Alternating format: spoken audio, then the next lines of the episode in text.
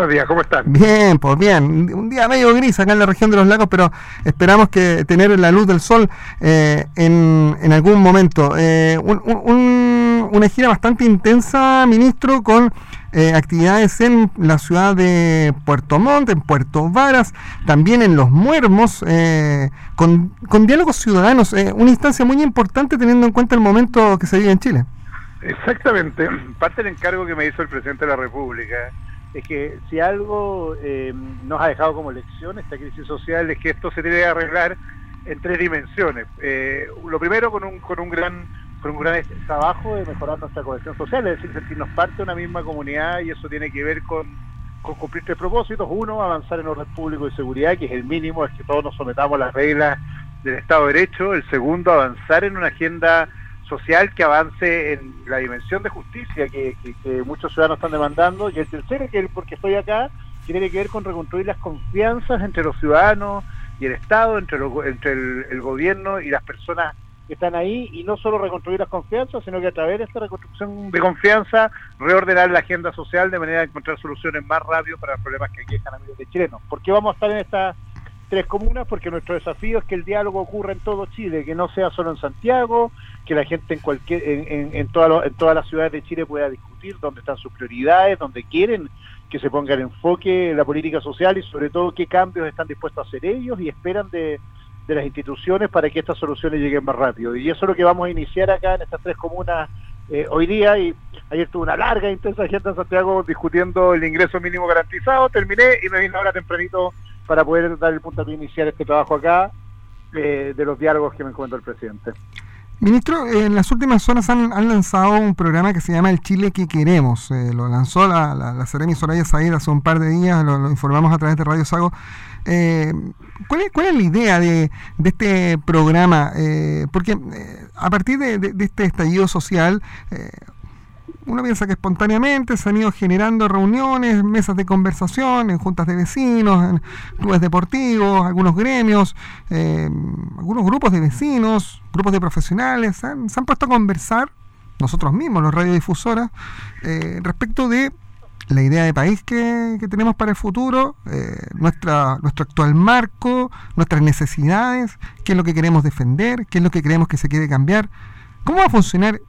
estos diálogos espontáneos, este avance social, si lo queremos, con este programa que, que, que, el gobierno ha lanzado?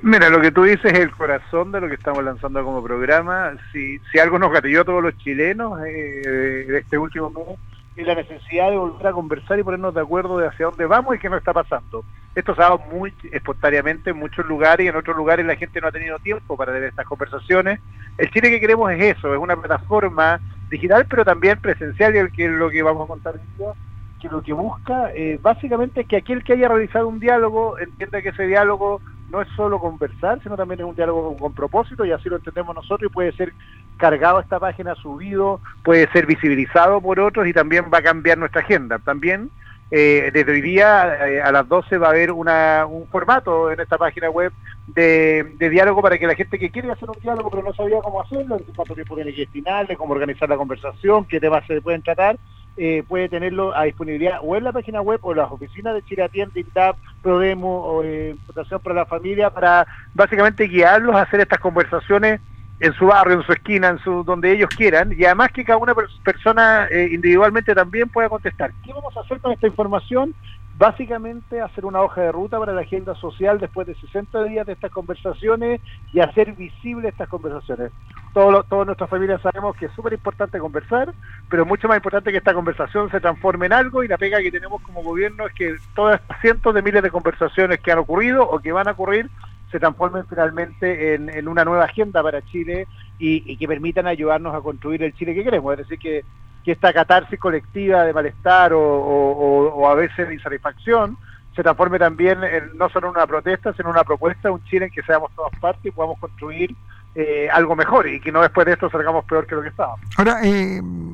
hay un consejo de observadores de, de todo este proceso que, que, al final de este va precisamente con, los resultados sistematizados, eh, los va a analizar para, para poder entregar un insumo que sirva a la, a la discusión de este nuevo marco normativo, de, de, de la, esta posibilidad de una nueva constitución. Eh, pero sin embargo, ministro, eh,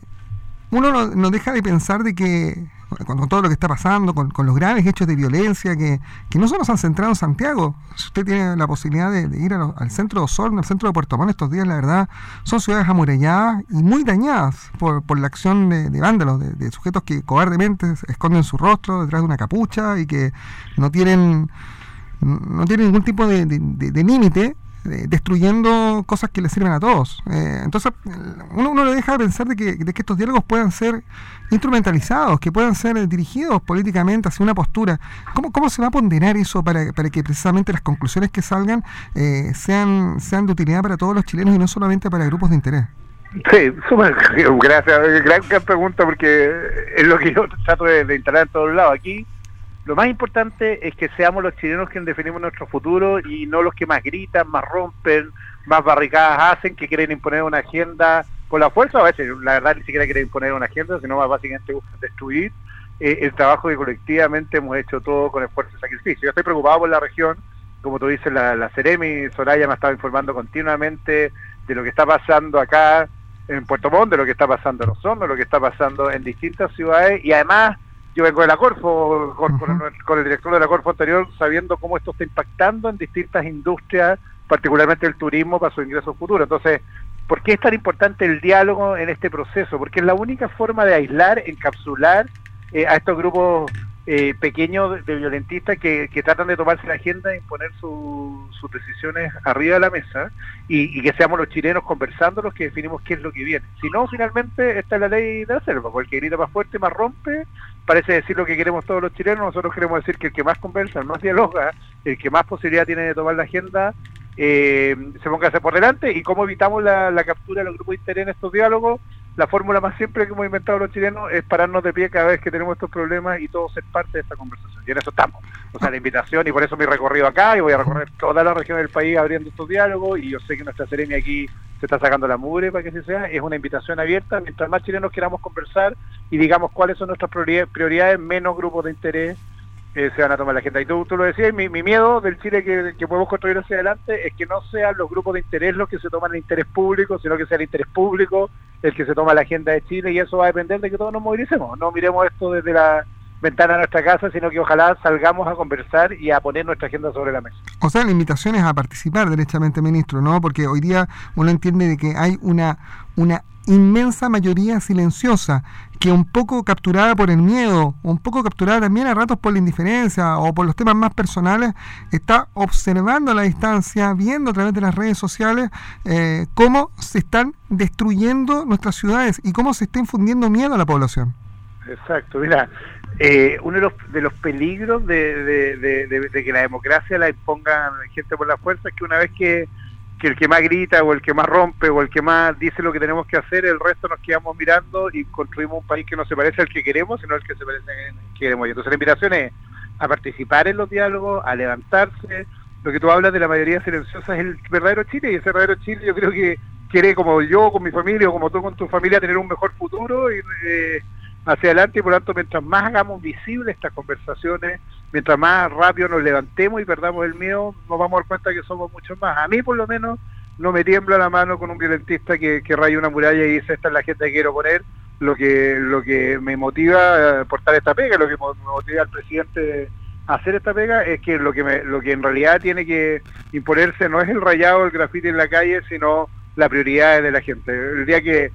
nuestra agenda sea lo que más lo que los chilenos más necesitan y no lo que los chilenos más gritan, no lo que algunos chilenos más gritan, tenemos una oportunidad de salir para adelante. Y toda la fuerza, los que me están escuchando a la región, esta es una las regiones más dañadas de Chile, esta y, la, y Coquimbo impresionantemente, yo creo que este es el minuto de que esa mayoría silenciosa se ponga de pie y diga, nosotros somos los que decimos lo que se quiere hacer y van a tener todo el apoyo del gobierno y estamos sacando una mugre para que así funcione, está difícil, yo soy bien transparente, pero, pero estamos convencidos que solo con trabajo podemos derrotar la violencia. Estamos conversando con el ministro de Desarrollo Social y Familia, Sebastián Sichel, está ahora en Radio Sago, en toda la región de los lagos. Ministro, le doy vuelta a la pregunta, porque usted viene, su ministerio está en el corazón del, del, poder, está en el corazón de la moneda. Eh, ¿Qué pasa? ¿Por qué el gobierno no tiene el control del orden público? ¿Qué tiene que pasar para que cese la violencia, para que dejemos de ver encapuchados controlando las calles, controlando el derecho de las personas de movilizarse, controlando el derecho de las personas hasta de tomar su teléfono y poder grabarlo o sacar una fotografía de lo que quieran. Eh, ¿Cómo paramos la violencia que hoy día está inmovilizando a Chile?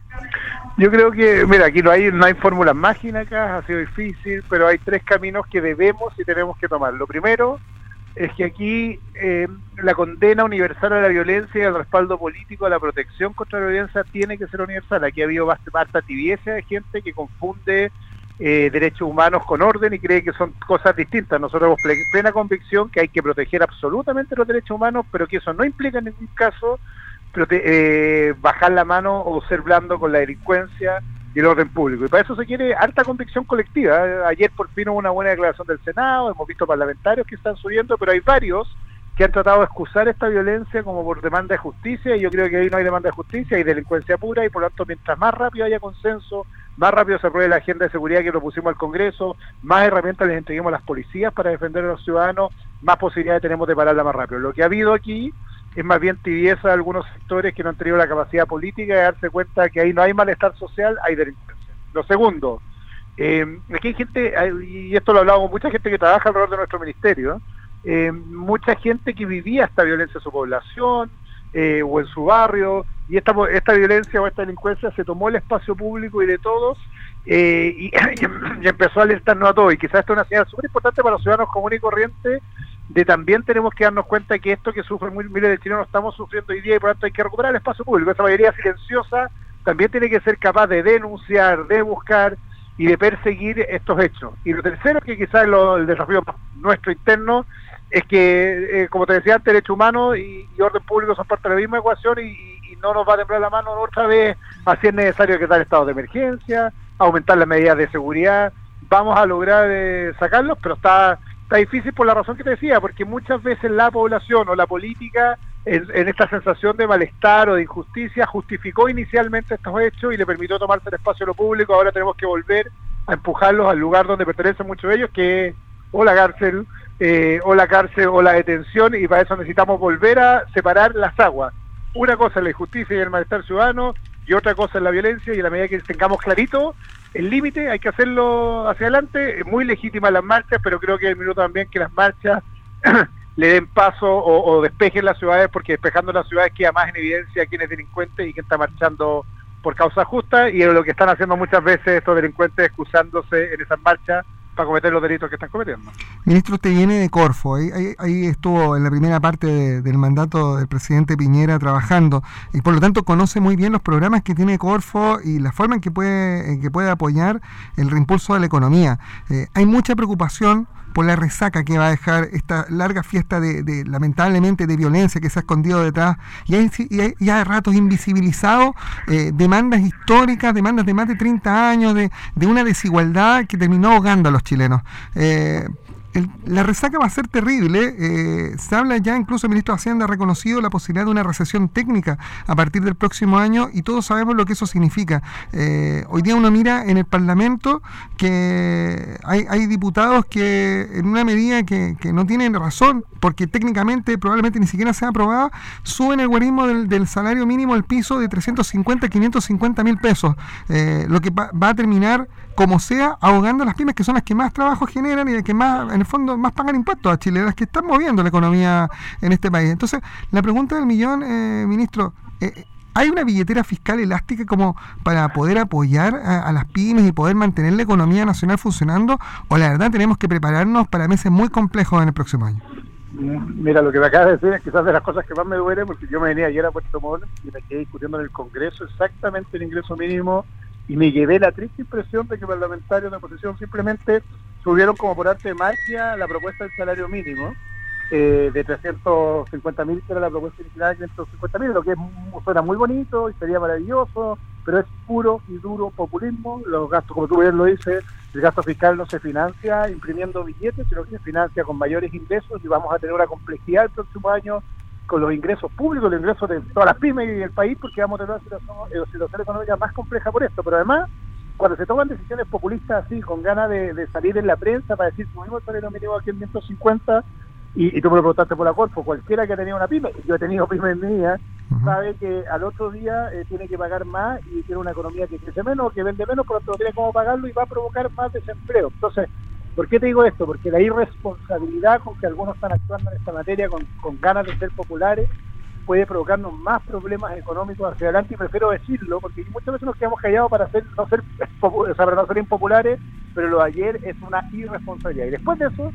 nosotros tenemos que hacer lo que tú dices, como la Corpo lo está haciendo y se, se reinyectó capital también al Banco Estado para crear más actividad económica. La única forma de subir los salarios en Chile es reactivando la economía y eso significa apoyando muy fuerte a las pymes y pequeñas empresas. Eso es la,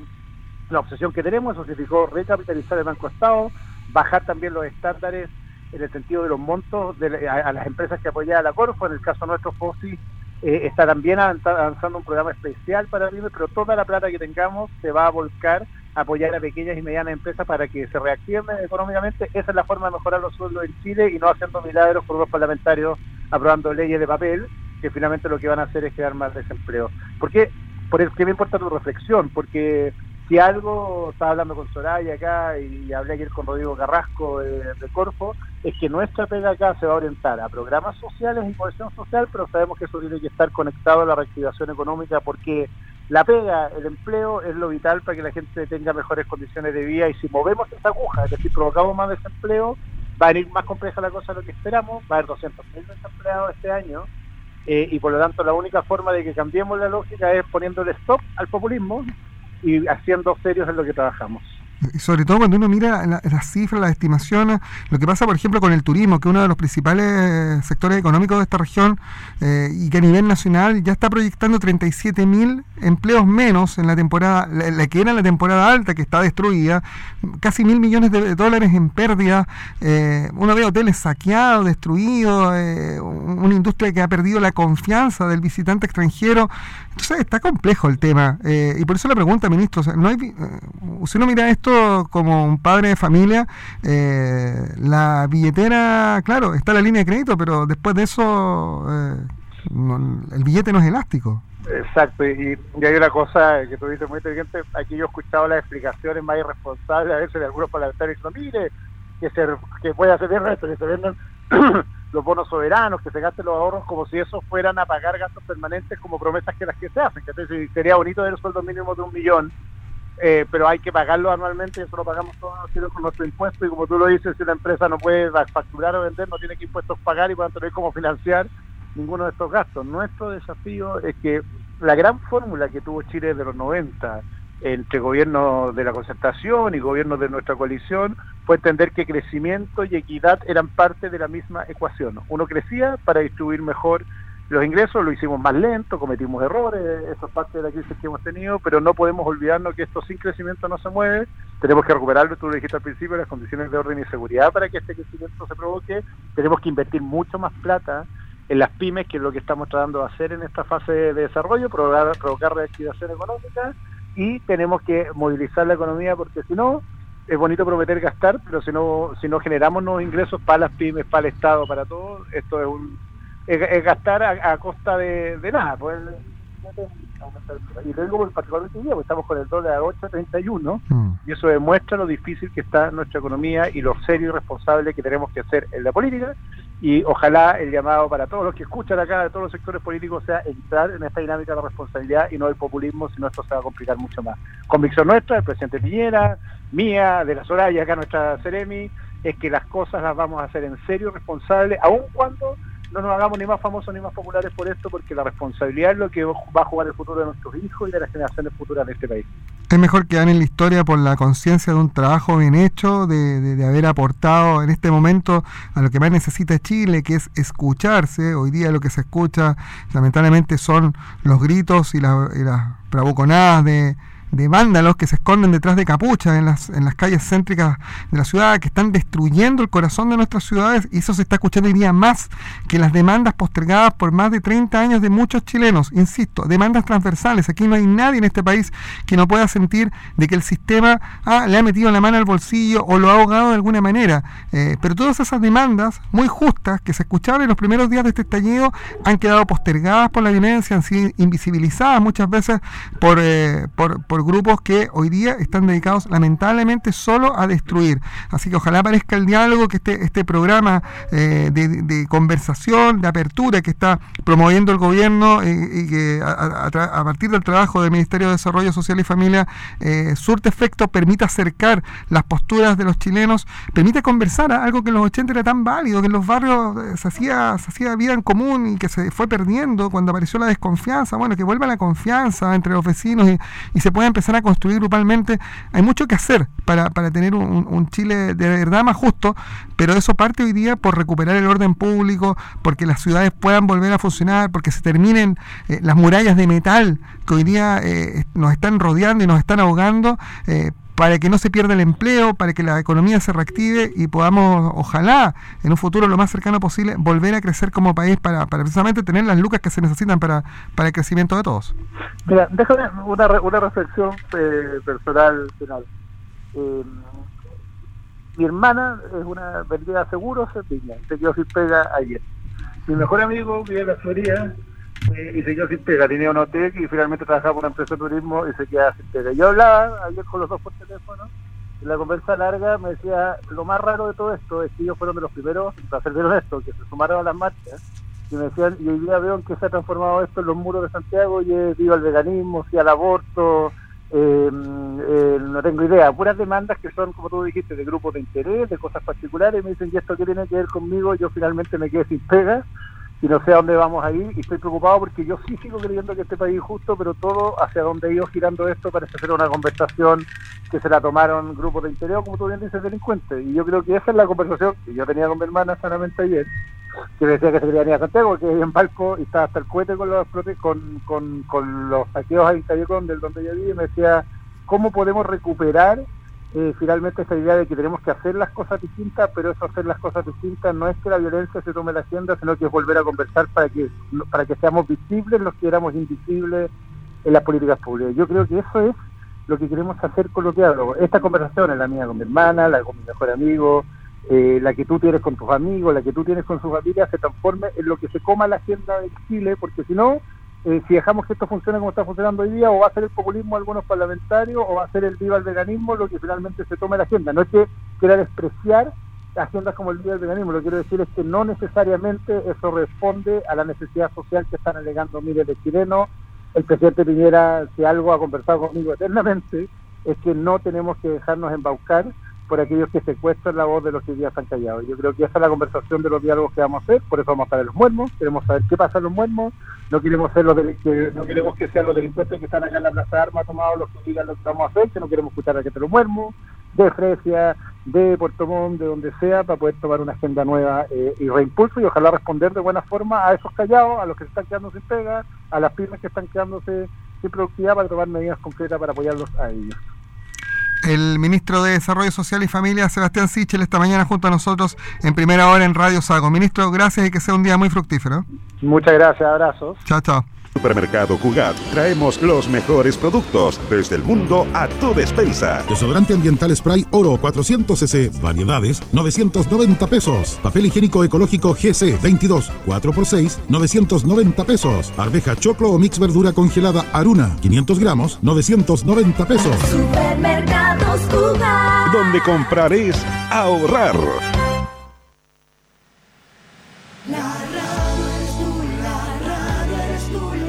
En los difíciles momentos que vive el país, las radios de Chile llamamos a la ciudadanía y autoridades a buscar todos los caminos que nos lleven a una sana convivencia